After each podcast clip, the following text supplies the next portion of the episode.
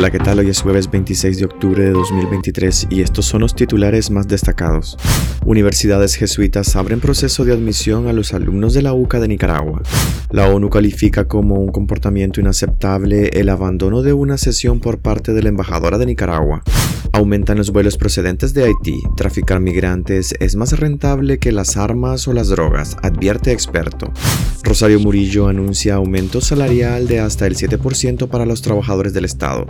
Real Estelí recibe al Club Atlético de Panamá en la ida de una semifinal de la Copa Centroamericana de Clubes de la CONCACAF. Soy Edwin Cáceres y les doy la bienvenida.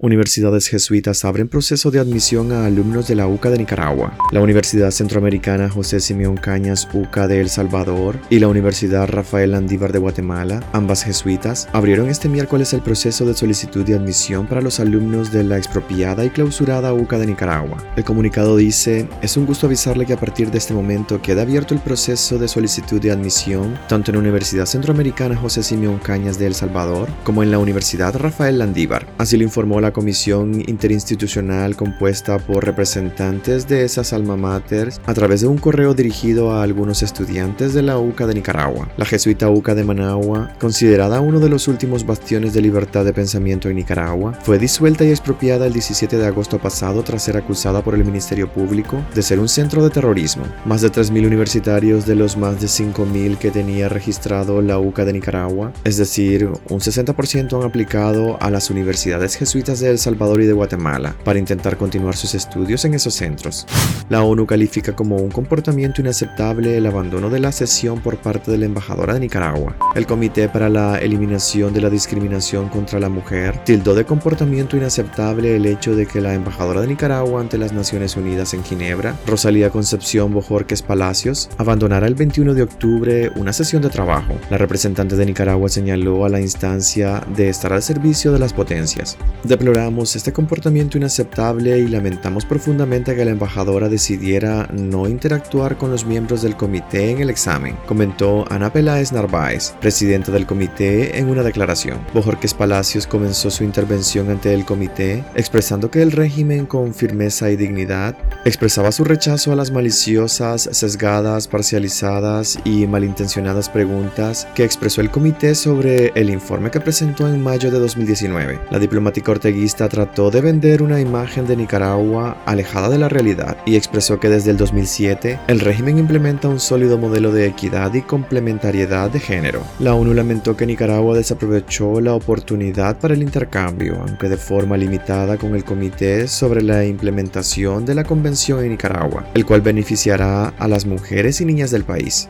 Aumentan los vuelos procedentes de Haití. Traficar migrantes es más rentable que las armas o las drogas, advierte experto. El Aeropuerto Internacional de Managua registró este martes una actividad récord en llegada de vuelos procedentes de Puerto Príncipe en Haití. Cada dos horas aterrizó en la capital nicaragüense una aeronave procedente del país caribeño. Si bien desde el mes de agosto la empresa administradora de aeropuertos internacionales autoriza los sospechosos viajes directos desde la capital haitiana, la frecuencia de vuelos ha aumentado en los últimos días. Este martes fueron 16. Es el mayor número de llegadas en los últimos cuatro días, superando las 15 del pasado sábado. Este miércoles el itinerario de arribos de aviones procedentes de Puerto Príncipe marca otros 11 arribos. Los dos primeros tocaron pista entre la 1.48 y la 1.58 de la madrugada. Esto eleva a 56 la cantidad de aviones cargados de haitianos que ha autorizado Managua desde el pasado sábado sin que de momento se conozca la cantidad de pasajeros que han hecho uso de esa ruta. La oleada de vuelos directos Haití-Managua, una ruta que oficialmente no está activa, es denunciada como una estrategia del régimen de Daniel Ortega para lucrar con la necesidad de miles de haitianos que buscan llegar a Estados Unidos.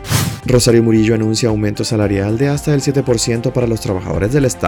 El régimen de Daniel Ortega anunció este miércoles un aumento salarial a partir del 7 de noviembre para los trabajadores del Estado, el cual oscila entre el 3 y el 7% para quienes ganan menos de 40 mil córdobas mensuales. Rosario Murillo anunció el ajuste a través de medios oficialistas. La medida beneficiará a 161.301 trabajadores cuyos salarios están en esos rangos. El ministro de Hacienda Iván Acosta presentará a la Asamblea Nacional una reforma al presupuesto general de la República del 2023 para incorporar el aumento salarial. Los trabajadores que ganan menos de 10.000 córdobas mensuales tendrán un ajuste en su salario del 7%. Los que ganan de 10 a 20.000 córdobas recibirán un incremento del 5%. A los que ganan actualmente un salario entre los 20 y los 30 mil córdobas, el ajuste será del 4%. Quienes cobren de 30 a 40 mil córdobas mensuales recibirán un ajuste del 3%.